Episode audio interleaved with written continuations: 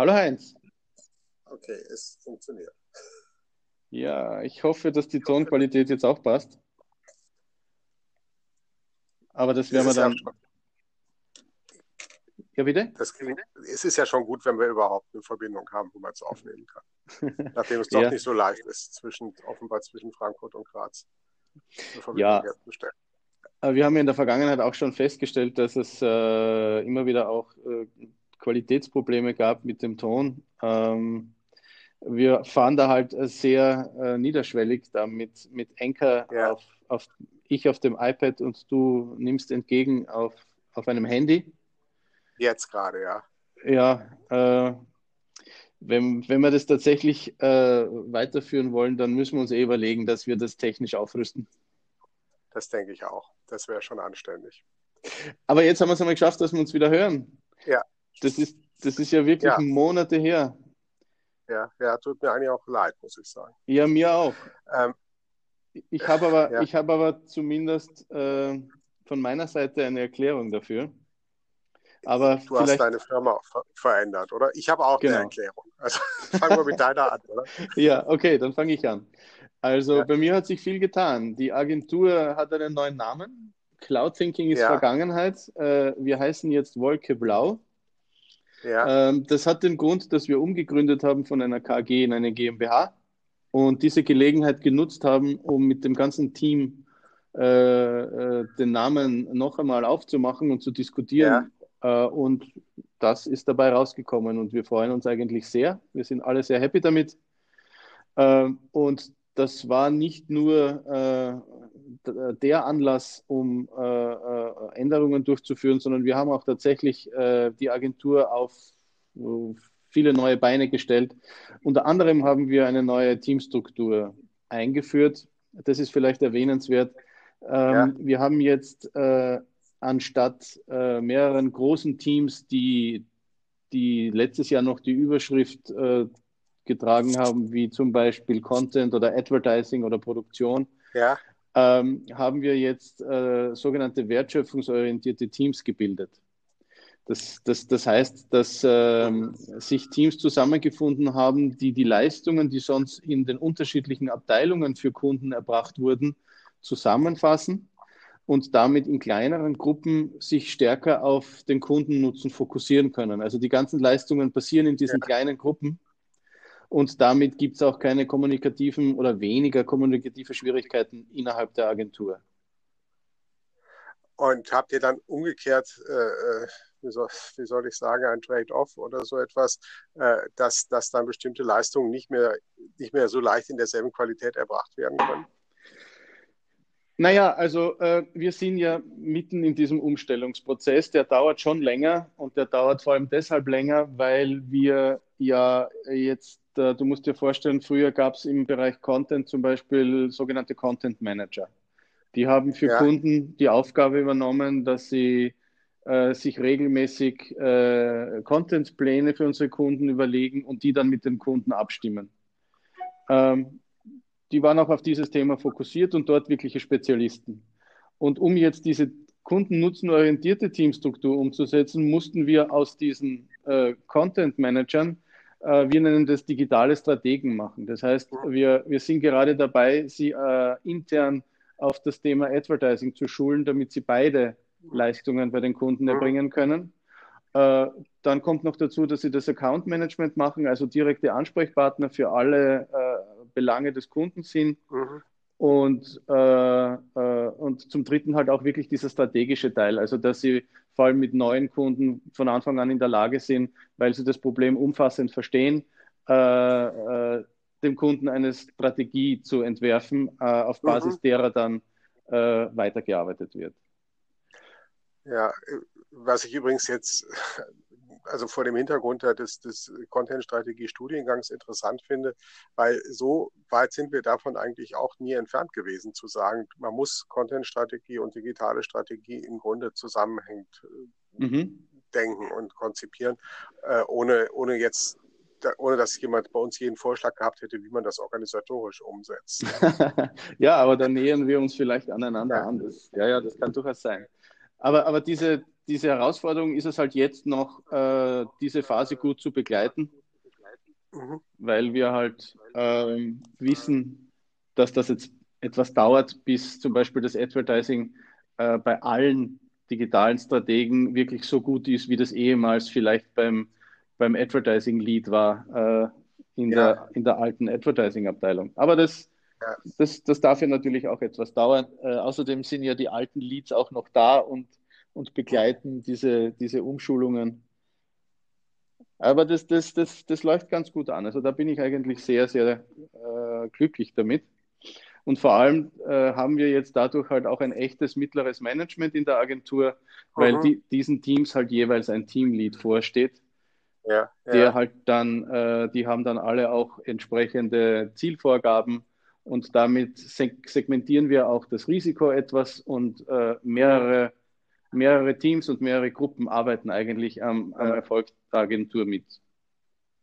Ja, ich meine, ich, ich, ich, kenne schon solche Strukturen von anderen Agenturen und äh, vor allem von größeren und ich nicht glaube, dass das bei euch auch ein bisschen mit Wachstum zusammenhängt oder täusche ich mich da? Na genau, das, das war ja, ja. auch der Grund der Umgründung und äh, mit diesen 20 Teammitgliedern, die wir jetzt haben, war halt tatsächlich auch, glaube ich, der Zeitpunkt der richtige, um, um da was Neues auf die Beine zu stellen. Ja.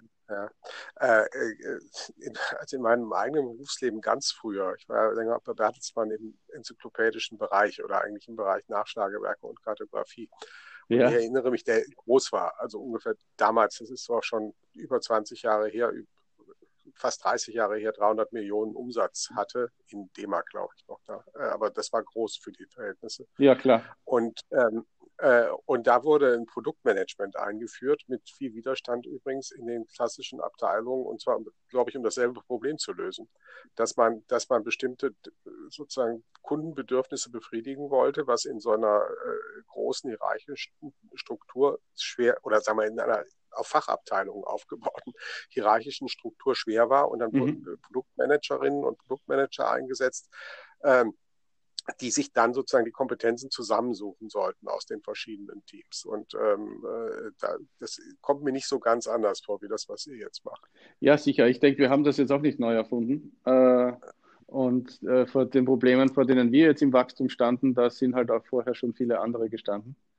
Aber ja, ich bin, äh, wie gesagt, wirklich guter Dinge. Das scheint die richtige Entscheidung gewesen zu sein. Ja. Vor allem, vielleicht äh, kann ich das noch ergänzen. Es ging ja nicht nur darum, jetzt eine neue Struktur zu bilden und einen neuen Namen zu haben, sondern wir, haben, wir verfolgen ja auch äh, eine neue Strategie, äh, was unser Portfolio betrifft. Also ähm, wichtig war uns, wir sind mittlerweile in einer Situation, äh, wo wir uns freuen darüber, dass sich viele Kunden bei uns melden, äh, wissen, was wir können und mit uns zusammenarbeiten wollen. Und damit ist es erstmals möglich, dass wir gesagt haben, wenn wir tatsächlich auf Kunden von uns aus zugehen, dann sollen das solche sein, mit denen wir uns wünschen, zusammenzuarbeiten. Mhm. Also, also äh, das, da wird natürlich dann alles, was das Arbeiten betrifft, wesentlich angenehmer und äh, äh lustiger, weil da steht ja. halt dann das Team ganz anders dahinter. Ähm, da gibt es gewisse Affinität zum Thema des Kunden oder überhaupt zur Marke mhm. selbst. Und damit garantieren wir eigentlich auch äh, die Kundenzufriedenheit, weil der Kunde merkt das, der merkt das, dass mhm. wir uns da besonders reinhängen. Und damit ist das eigentlich ein guter Ausgangspunkt, ja. ähm, um in Zukunft Projekte zu machen, die, die halt reibungslos laufen können. Und äh, eine, eine zweite Geschichte ist halt, dass wir gesagt haben, wir wollen Kreation und Idee besser verkaufen. Mhm das ist ja sowas, was oft schwierig sein kann bei, bei Agenturen, weil man halt sehr stark in, diese, in dieses Dienstleistungsverständnis hineinrutschen ja, kann. Ja, ja. Und dann ist halt sowas wie Idee, äh, wie soll ich sagen, wird, wird da mitverkauft, aber findet wenig Erwähnung. Und das machen wir inzwischen. Wir haben jetzt so viel Erfahrung, dass wir da selbstbewusst sein können und sagen können, äh, lieber Kunde, wir haben für dich genau die Idee, die du brauchst für deinen Start und das soll halt dann auch was wert sein. Ja, äh, wenn du das jetzt mal vergleichst mit anderen Agenturen in Graz, äh, würdest du sagen, es gibt, es gibt welche, die genau vergleichbar sind Also das sozusagen, oder, oder ist es eher so, weil so kam es mir nämlich so vor, dass doch jede Agentur eigentlich eigen, äh, sozusagen ihre eigene Portfolio, Portfoliostruktur hat. Ja, das glaube ich. Also, dass man nicht einfach sagen kann, ich, also man kann natürlich für die einzelnen, für, für, für eine einzelne Dienstleistung, wenn ich das nochmal so sagen darf, kannst du sagen, ich nehme die oder die oder die. Aber insgesamt decken alle, deckt jede für sich eigentlich was anderes ab. Ja, ich glaube, es, es gibt, es, wie soll ich jetzt sagen, das unterscheidet sich jetzt vielleicht gar nicht so sehr in der Leistung, sondern äh, in dem ursprünglichen Zugang. Also bei uns war es ja, wie du weißt, das Social Media Marketing. Und damit wird es auch immer so bleiben, dass wir, dass wir dazu besondere Beziehungen haben und, und unsere Strategien das immer im Besonderen berücksichtigen werden.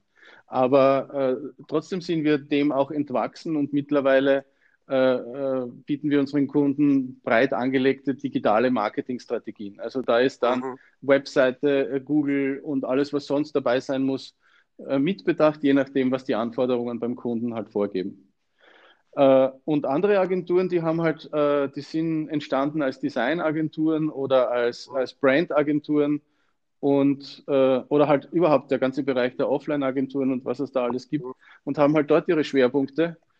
Aber Überschneidungen gibt es natürlich immer viele. Aber wenn man genau weiß, ja. was, was, was, was man braucht als Kunde, dann kann man sich schon noch aufgrund der äh, Spezialisierungen da die richtige Agentur finden. Mhm.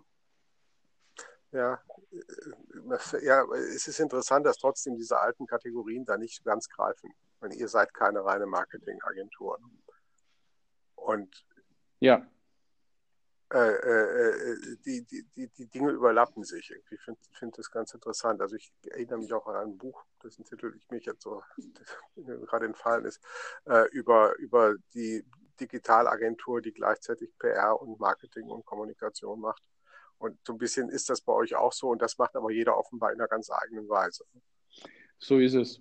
Also, ähm, jetzt, weil du PR-Agentur sagst, ich habe mich erst letzte Woche mit einem äh, Freund getroffen, der eine PR-Agentur in Graz betreibt, weil wir selbst erstmalig nach zehn Jahren uns darum kümmern, dieses Thema, das ich dir jetzt auch erzähle, halt auch den Medien bekannt zu machen. Und mhm. wir gemerkt, da haben wir halt überhaupt keine Erfahrung und da braucht es halt dann andere, die das können. Ja. Äh, und deswegen ist es, äh, ich finde, das hat absolut seine Berechtigung, dass es in unterschiedlichen Schwerpunktbereichen äh, unterschiedliche Agenturen gibt. Äh, macht, macht den Mitbewerb ja auch wesentlich angenehmer, weil man äh, äh, sich so seine eigenen Kundenfelder erarbeiten kann und sich nicht ständig gegenseitig auf die Zehen steigen muss. Also ja. Äh, ich ich, ich habe auch bei diesem PR-Termin gesagt, ich verstehe das überhaupt nicht, dass es manche gibt im Agenturumfeld, die das, die das als großen Konkurrenzkampf empfinden oder weil wir über Wien gesprochen haben und weil es dazu immer heißt, das ist ein hartes Pflaster und der Preiskampf dort ist noch wesentlich größer als hier bei uns in Graz. Ähm, ich verstehe das nicht, weil ich finde, dass jeder sich äh, sein eigenes Klientel aufbauen kann und äh, jeder sein Auskommen finden kann. Da gibt es einfach ganz äh, genug Kunden da draußen mit, mit äh, ausreichend Anforderungen. Das sehe ich nicht ein, dass, es, dass man sich da zu sehr auf das, auf das Externe konzentrieren muss oder auf den Mitbewerb. Ja, und noch eine Frage dazu jetzt, Wolke Blau, bei euren Kunden kommt das an? Ja, sehr gut. Also ich meine, die Kunden haben das einfach geschluckt, muss ich sagen. Es gab da schon auch sehr positives Feedback, weil wir ja auch eine äh, Eigenvermarktungskampagne dazu, eine kleine, äh, gestartet haben, die man bei uns auf Instagram sehen kann, wo wir mit einigen unserer Kunden die Verschmelzung mit Wolke Blau über ihre Logos dargestellt haben. Mhm. Und äh, ja, das kommt sehr gut an.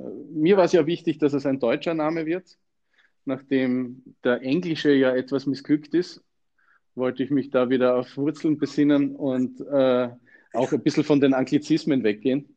Ja, stimmt. Aber ich meine, so über so, so Missglück fand ich ihn eigentlich nicht. Naja, er war halt, er war halt wirklich erklärungsbedürftig immer wieder und ja, äh, ja der, der Phase sind wir jetzt eindeutig ja, entwach ja. entwachsen. Ich meine, Wolke Blau hat was Selbstironisches, aber man denkt natürlich auch an Blue, Ocean. Ne? Und, äh, ja, ja, ja. Geschäftsmodelle und Geschäftsfelder, die es halt vorher noch gar nicht gab. Und das fällt, fällt mir dabei einfach an. Ja, das ist super, ein super Erklärungsansatz, genau. Und äh, was jetzt, um das abzuschließen, diese, diese äh, Umstrukturierungsphase, die jetzt ja doch fast ein halbes Jahr gedauert hat, ähm, noch bedingt hat, ist, dass wir halt auch versuchen wollen, mit diesem neuen Angebot an Kunden früher am Prozess beteiligt zu sein. Wir haben das Problem in einigen, bei einigen unserer großen Kunden, äh, ich nenne jetzt einmal Hornbach oder Jägermeister, äh, dass, es, dass es bei denen so ist, dass man sich natürlich wahnsinnig freut, dass man die als Kunden gewinnen konnte, aber dass es dann auch oft so sein kann, dass die Hausagenturen haben, vor allem wenn sie äh, äh nur Tochterunternehmen in Österreich sind und Mutterunternehmen in zum Beispiel Deutschland haben, ähm, dass es, dass es dann sein kann, dass dort, oder fast immer so ist, dass dort dann auch eine entsprechend große Agentur, die das Mutterunternehmen betreut ja. und, und äh, die Strategie vorgibt. Und damit ist es dann für uns in Österreich so, dass wir halt nach vorgegebenen Ideen arbeiten äh, mussten in der Vergangenheit ja. und, und das ist oft nicht so schön. Ja, das äh, ist klar. Genau. Und das streben wir halt auch an und das scheint auch ganz gut anzulaufen, dass man uns das auch zutraut, dass man uns da quasi auch die Führung dieses digitalen Marketingprozesses übergibt. Und damit, damit ja. hätten wir dann eigentlich alles geschafft, was wir, was wir damit vorhatten. Was, was ihr vorhattet. Okay. Ja. Gut. Ja, interessant. Jetzt erzähl du mal vielleicht machen wir einen harten Schnitt und ich sage, was ich jetzt ja, genau. äh, äh, äh mache. Ähm, also ich habe mich, seit ich, ich meine, ich bin jetzt schon ein Jahr aus, aus dieser Verantwortung da als Studiengangsleiter raus, also jetzt Ende dieses Monats. Mhm. Ähm, und äh, ich habe mich eigentlich immer mehr mit einerseits ökologischen Themen beschäftigt und andererseits Degrowth, also äh, Postwachstumsideen und, ähm, und jetzt eigentlich so seit Oktober vor allem zunehmend auch mit Klimathemen, bin da auch aktiv. Äh, habe mich Extinction Rebellion angeschlossen, auch ein paar Straßenblockaden schon mitgemacht und äh, betreibe auch für die, also Kollege von mir hat gesagt, vom Blogger zum Blogger. Äh, und betreibe auch für die, äh, aber natürlich auch etwas Social Media. Wobei ich, äh, ja, also äh, bin dabei und lerne auch, lerne auch da andere Ansätze kennen und äh, möchte mich auch nicht unbedingt natürlich jetzt zu, zu sehr da, da aufdrängen. Aber ich finde es sehr interessant, das mitzukriegen und ich finde es auch wichtig. Mhm. Und das, da habe ich jetzt äh, das wäre natürlich vielleicht auch wirklich ein gutes Thema für, für, für unseren Podcast. Ähm, ich habe da ein ganz, natürlich jetzt ein ganz gespaltenes Verhältnis zum, zum, zum Marketing insgesamt und speziell zum Social Media Marketing, mhm. weil ich einerseits denke, also um es jetzt mal ganz platt und plakativ zu sagen, was ich eigentlich nicht so tun möchte, ähm, überhaupt, überhaupt noch Marketing zu machen, das zu mehr Konsum führt, ist kontraproduktiv und das kann man sich eigentlich gar nicht mehr erlauben. Und ja. äh, äh die Plattform, die Social Media Plattformen dienen aber alle dazu, eigentlich den Konsum zu befördern. Da, also das nicht jetzt nur dadurch, dass man im Einzelnen Werbemöglichkeiten hat oder Marketingmöglichkeiten, sondern es sind ja insgesamt Riesenverkehr, Verkaufsmaschinen eigentlich, die auch nur dadurch finanziert werden. Mhm. Ähm, auf der anderen Seite äh, ist es aber so, dass auch eine Gruppe wie jetzt zum Beispiel Extinction Rebellion oder Fridays for Future oder jeder überhaupt jeder, der heute kommunizieren muss, natürlich mit diesen Methoden auch arbeiten muss und zwangsläufig arbeitet. Und mhm. natürlich von daher auch sehr daran interessiert ist, äh, zu erfahren, wie man das, wie man das so wirkungsvoll wie möglich tut. Also ähm, das, das, das kann man, äh, das, man kann, muss das nicht Marketing nennen, aber im Prinzip ist es natürlich nichts anderes. Ja. Und äh, äh, äh also ich bin da etwas im Zwiespalt. Ja, das verstehe ich. Ich meine, was mir dabei auffällt ist oder was ich gleich denke, ist, dass man es halt ähm, auch von der, von der Konsumentenseite oder von der User-Seite betrachten kann und nicht unbedingt von der Senderseite betrachten muss. Klar gibt es dort monetäre Absichten und Verkaufsabsichten fast immer äh, im Hintergrund, aber ist es nicht so, dass äh, die äh, jüngsten Generationen jetzt eigentlich wirklich sich kein Leben mehr vorstellen können, ohne diesen Zugang zu dieser Vernetzung und zu dieser Informationsschnelligkeit, äh, dass das halt von der Seite für mich nicht denkbar ist, dass äh, sowas wie äh, Social Medias obsolet werden oder zurückfahren äh, würden. Das Na, nein, das, glaub, äh, das ist sicher so und es ist ja auch umgekehrt sogar so, äh, also auch eine sagen wir, ökologisch besser funktionierende Gesellschaft ist ja auf diese Techniken angewiesen. Also außer, also wenn man nicht tatsächlich sagen würde, was niemand sagt, wir wollen da irgendwie in die Höhle zurück, äh, dann wird man ja, dann wird man diese digitalen Techniken nutzen müssen, um, um äh, sozusagen in einer naturverträglichen Weise zu leben. Das ist überhaupt keine Frage, dass man das, dass man das tun muss. Und das gilt natürlich auch für diese Generation. Das ist auch, auch bei, ja, tatsächlich tun wir das ja schon. Ne? Also äh, super, super Buch dazu ist das von Sascha Lobo, Realitätsschock. Ja, das, das ich weiß nicht, ob du das. Ah, ja. muss, aber vielleicht können wir uns das mal fürs nächste Mal vornehmen. Äh, ja, also äh, ich habe es gelesen vor, äh, weiß nicht, drei Monaten oder so. Ich habe mir ganz, ganz früh das bestellt. Da hat er signierte Ausgaben äh verkauft. Da ist er irgendwie mhm. tagelang gesessen und hat, ich weiß nicht, wie viele seiner Bücher signiert, hat er dann eh bereut. Ja. Jedenfalls, äh, da, darin äh, greift er einige dieser großen äh, aktuellen Themen auf. Und eines davon ist natürlich Umwelt- und äh, Klimakatastrophe. Und äh, er, er sagt unter anderem zum Beispiel, dass wir da äh, unseren Blick alle zu, so sehr auf die Zukunft gerichtet hätten, dass wir halt so gegenwärtige Fehlentwicklungen übersehen haben. Also das passt irgendwie ganz gut, finde ich, in dieses Technologiethema. Das kann einem dabei natürlich passieren. Äh, und, und andererseits, und das ist halt das Schöne dann äh, an seinem Buch, ist, er findet schon auch immer wieder Ansätze, wo gerade die neuen Technologien auch die Bewusstmachung der Probleme beschleunigt haben. Und, und auch, das meint er zwar nur, das kann er natürlich jetzt noch nicht endgültig belegen, aber er, er meint, dass diese neuen Technologien auch zweifelsohne Bestandteil der Lösungen des Problems oder der Probleme sein müssen. Äh, äh, ja, also das, das glaube ich, das glaube ich natürlich auch. Nur ist konkret, konkret natürlich jede Form des, des sozusagen weiteren Antreibens von Konsum trotzdem kontraproduktiv. Und da kommt man in Zwiespalt und es ist extrem schwer zu sagen, was ist jetzt sozusagen gut und was ist schlecht. Also wenn ich das jetzt mal auf, auf mich selbst ummünze, um nicht andere zu kritisieren, äh, wenn ich wenn ich an einer Hochschule arbeite, die ähm, äh, die natürlich im, im Wesentlichen, also als sogenannte wirtschaftsnahe Hochschule, äh, äh mhm. für die Bedürfnisse bestehender Unternehmen ausbildet, in mhm. verschiedensten Bereichen wie Luftfahrt, äh, Autoverkehr, Maschinenbau und sowas, dann habe ich natürlich direkt daran teil. Und ich kann mir schwer sagen, ich mache jetzt aber ganz was anderes und äh, ich bin sozusagen persönlich sauber. Das, das funktioniert nicht so richtig. Ne? Na klar. Das ist, das ist sehr komplex und wird auch ganz schnell philosophisch. Äh, aber ich meine, es geht halt, finde ich, um diese junge Generation. Es geht mhm. darum, dass dieses, dass, dass, dass sowas wie ein inhärenter Wunsch, ein Wunsch ist ja viel zu, zu gering gesagt, also ein, ein, ein Bewusstsein dafür und ein Drang, äh, dieses Problem wirklich anzugehen. Ich glaube nicht, mhm. dass, das, dass die Lösung irgendwie von einer, äh, wie auch immer gestalteten Elite von oben herab äh, diktiert wird. Die muss aus der, es muss aus der Gesellschaft kommen. Das sieht man eh schön an, an äh, Fridays for Future.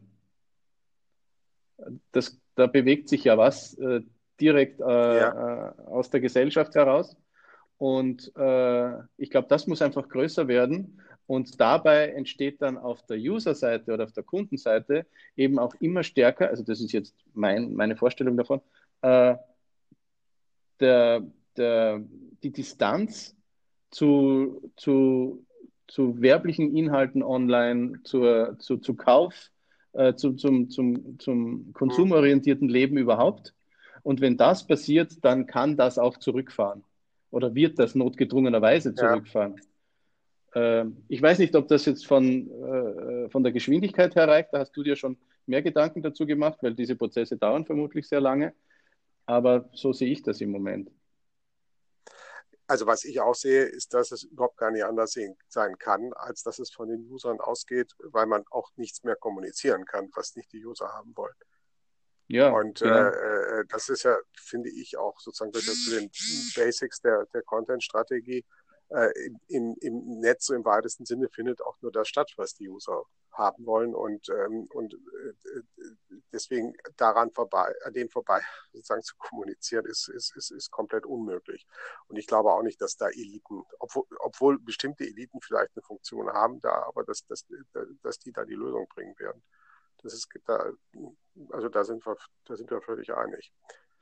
Ähm, ja, aber, wie das mit der Zeit ist, da, da kann man nur sagen, natürlich müssten diese Prozesse, also sonst, wenn ich das nicht denken würde, wäre ich nicht bei, bei Extinction Rebellion, äh, das muss enorm schnell sein. Also die Forderung von Extinction Rebellion ist ja komplette Dekarbonisierung bis 2025. Also eine Forderung, bei der die meisten sagen, vollkommen verrückt.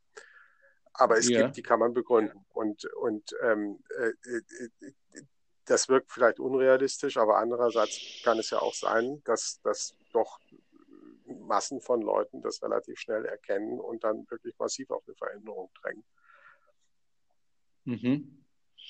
Ja, und vor allem braucht es dann eben auch die, die innovativen Ideen dazu, wie man das tatsächlich schaffen ja, kann. Wie man, wie man das äh, umsetzt. Und das sind für mich auch die sozusagen die Aufgaben dann, also der sozusagen der Content-Strategie oder in der digitalen Strategie, äh, nämlich äh, also auf der einen Seite zu überlegen, wie können dann solche Services aussehen, also wie kann eine Gesellschaft dann auch sozusagen wirklich ressourcenschonend funktionieren. Und das geht nur über, über Services, glaube ich, also weniger Produkte, mehr Services. Und, ähm, und die müssen digital sein und die werden auch Inhalte brauchen im weitesten Sinne. Und auf der anderen Seite ist, und das ist jetzt eigentlich der Punkt, über den ich am meisten nachdenke, mhm. ist es aber notwendig, die sozusagen auch ja, könnte sagen, wissenschaftliche Inhalte zu verbreiten. Also Leuten sozusagen da die Möglichkeit zu geben, zu erfahren, was sie tatsächlich ökologisch für einen Fußabdruck haben. Was, wenn ich mhm. das und das tue oder mache, dann löst das die und die Ketten aus, zum Beispiel. Also man muss mhm. dieses wissenschaftliche Denken, was hinter den großen Reports da des IPCC und so steht, das muss eigentlich in den Alltag eindringen genauso wie jetzt jeder marktbezogen denkt, äh, das hat sich, das hat sich doch allgemein durchgesetzt, muss man dann aber sozusagen auf ökologische Folgen bezogen auch denken. Und mhm. da, ob das gelingt, da bin ich unsicher, aber ich glaube, es gibt gar keinen Weg, der daran vorbeiführt. Aber das, äh, ja, das glaube ich auch, dass das so ist. Äh, was ich halt mein, äh, raushöre aus dem, was du gesagt hast, was jetzt marktbezogen betrifft, ich glaube halt, dass ich schätze den Menschen so ein, dass er sich doch am besten um seine eigenen unmittelbaren Probleme und vielleicht die seiner Sippe kümmert. Und dass das große, die große Herausforderung die ist, dass es da um eine globale Angelegenheit geht. Äh, und da gibt es ja auch das Buch, Buch vom äh, Gunter Dück, Schwarmdummheit, äh, mhm. wo er im Prinzip darauf hinweist, dass er, dass er beim Menschen da wenig optimistisch ist, dass der überhaupt in der Lage ist, sich so weit zu organisieren, um, um quasi existenzbedrohende äh, äh, Mechanismen aufzuhalten, was jetzt globale äh, Dimensionen betrifft. Äh, und, und was marktorientiert bedeutet, ist ja eigentlich, da geht es ja um rein egoistische äh, Motive. Ja, ich will mir auch morgen wieder was kaufen können und ja, ich muss dafür Geld verdienen. Äh, und ja, ich muss Steuern zahlen, damit es mir in Österreich weiterhin gut geht und ich gute Straßen habe. Aber das ist ja alles sehr nach innen gerichtet. Und äh, da ein Bewusstsein zu schaffen, dass das Globale auch so angegangen werden muss, äh, beziehungsweise auch allein der Glaube fehlt da vielen, dass das überhaupt funktionieren kann. Habe ich den Eindruck. Ja, ja, äh, kann ich dir nicht widersprechen ich, was, ich habe den Eindruck, dass sehr viel auch noch gar nicht wahrnehmen, wie ernst die Lage ist. Also dass diese, diese so, so wissenschaftlichen Ergebnisse so als etwas gesehen werden, was man als Wissenschaftler vertreten kann. Und, und, und, nach dem Motto, es gibt ein paar extreme Leute, die wollen das, aber wir können, wir können das nicht. Man nimmt das aber nicht als etwas an, das einfach tatsächlich so da ist. Hm. Also ich glaube, dass das äh, viel damit zu tun hat, äh, dass wir Menschen halt auf Dinge erst dann reagieren, wenn wir, oder, oder oftmals erst dann reagieren, wenn wir, wenn wir sie halt schon massiv spüren. Also äh, wir haben halt auch, wir sind da nicht so gut in dem, in dem Thema Weitblick und, und Vorausschauen oder eben auch wirklich so breit für andere denken. Das, äh, schau, ein anderes Beispiel. Äh, ich bin jetzt wirklich kein Impfgegner, um, um ein ganz äh, anderes Thema herzunehmen. Äh, dazu ist mir schon auch klar genug, wie, äh, wie, wie gut Impfungen funktionieren. Aber ich habe zwei Söhne und als ich meinen zweiten mhm. Sohn bekommen habe und ihn so quasi als Baby in der Hand gehalten habe, äh, und dann ging es um sechsfach oder achtfach Impfungen, da, da kommt man schon ins Grübeln, ob man das diesem Wesen äh, jetzt antun soll oder ob es da nicht andere Möglichkeiten gibt. Mhm. Das fand ich einmal einen ganz normalen Gedanken, der was mit Empathie zu tun hat und mit Fürsorge.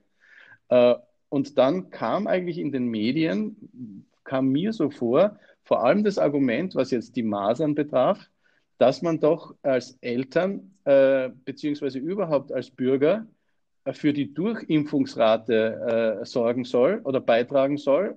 Und damit halt, äh, das hieß, hieß, für mich auch, ja, und mein Kind eben auch äh, dagegen zu impfen. Man ging aber überhaupt nicht auf die Sorge ein, die, äh, die den Eltern ja viel näher ist, nämlich wie gut ist das für mein Kind verträglich. Und das fand ich schon auffallend, dass, dass das überhaupt nicht thematisiert worden ist, weil Eltern machen sich nun mal zuerst um ihre Kinder sorgen und dann um die Gesellschaft. Also muss ich es ja. auch so thematisieren. Ich kann dieses Argument, also das, muss, das, das Argument muss scheitern. Leute, ihr müsst euch impfen oder eure Babys impfen, damit wir diese Krankheit ausrotten. Das, äh, sowas hm. funktioniert hm. heute nicht so gut. Ja, gut, aber da kann man gut auf der, auf der naiven Ebene vielleicht noch sagen, äh, äh, also es geht ja in, in dem Fall nicht, nicht darum, sozusagen aus, aus Goodwill etwas zu machen, sondern es geht ja eigentlich darum, sich klarzumachen, dass, dass man sozusagen auf eine Wand zufährt und, und was für eine Vollbremsung braucht, um, um, äh, um, um nicht in, in totales, sozusagen in, in eine totale Katastrophe reinzugeraten. Eh, aber solange ja der Einzelne, ja, solange der Einzelne nicht äh, äh, verstanden hat oder das annehmen kann, dass es ihn unmittelbar betrifft, solange wird, glaube ich, nicht genug passieren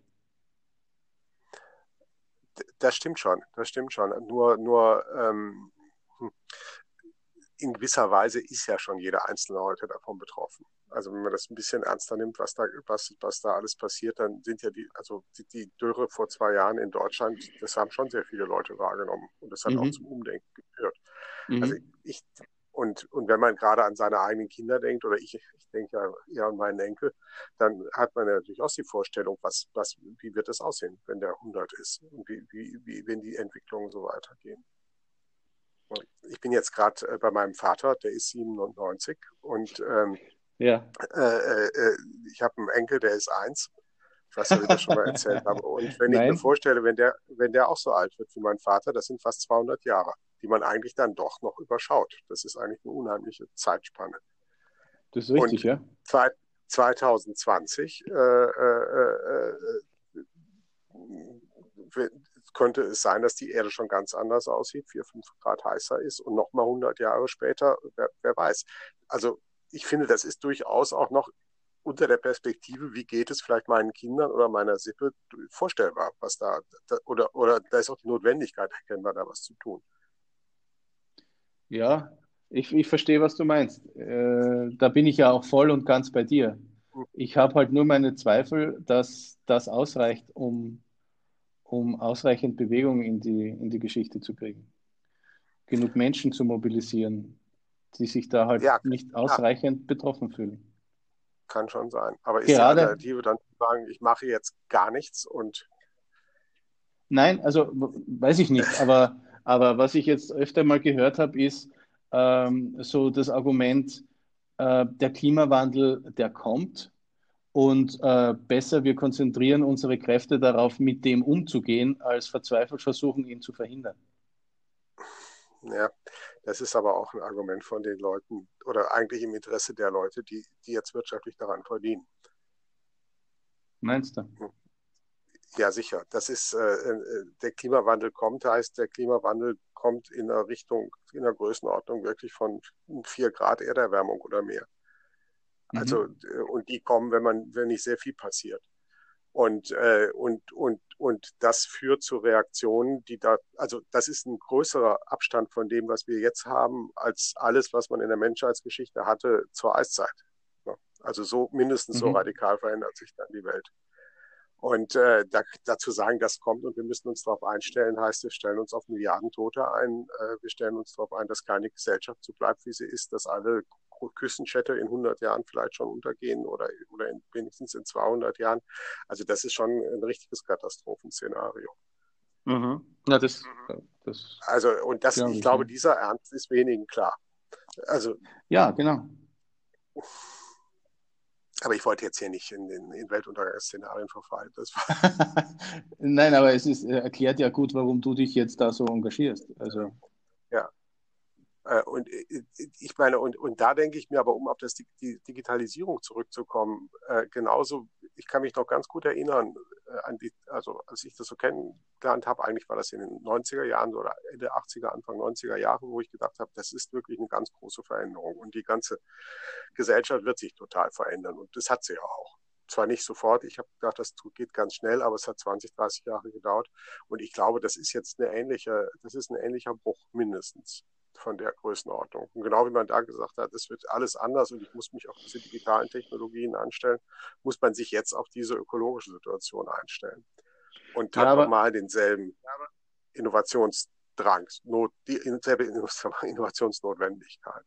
Ja, aber was ich dem halt entgegnen würde, ist das Gleiche wie vorhin. Äh, das Schöne daran war halt bei der Digitalisierung, dass es so viele spannende und, und lebens bereichernde Elemente beinhaltet hat, sodass viele daran interessiert waren, das sehen wollten, daran teilhaben wollten, das ausprobieren wollten. Das ist eine unglaubliche Triebfeder. Aber vom, von dem Prozess, den du jetzt ansprichst, was unsere Welt betrifft, äh, das, das scheint halt jetzt zuerst einmal Jahrzehnte des, des Zurückgehens zu brauchen. Und das, da, da habe ich halt die Befürchtung, dass die Menschheit die Motivation dafür nicht findet. Äh, das vielleicht eher, eher des, des Wechsels zu anderen Formen der Befriedigung. Aha. Also wenn man das positiv sieht, dann muss man ja sagen, vielleicht ist eine Gesellschaft, in der man weniger arbeitet und, und sich vielleicht mit näher liegenden Dingen beschäftigt, auch, auch in vielem lebenswerter. Ja, das ist ein guter Ansatz. Ich meine, das, der Sascha Lobo hat ja auch in, in seinem Buch, sagt er das mal mittendrin, dass er, wenn er diese Themen jetzt so äh, analysiert und beschreibt, er wirklich langsam an der Menschheit zu zweifeln beginnt. Und äh, dann gibt es aber so einen Wechsel im Buch, wo er äh, wirklich nachvollziehbar äh, wieder Hoffnung schöpft. Und das hat viel auch mit den Gesprächen zu tun, die er da geführt hat, äh, um dieses Buch zu schreiben.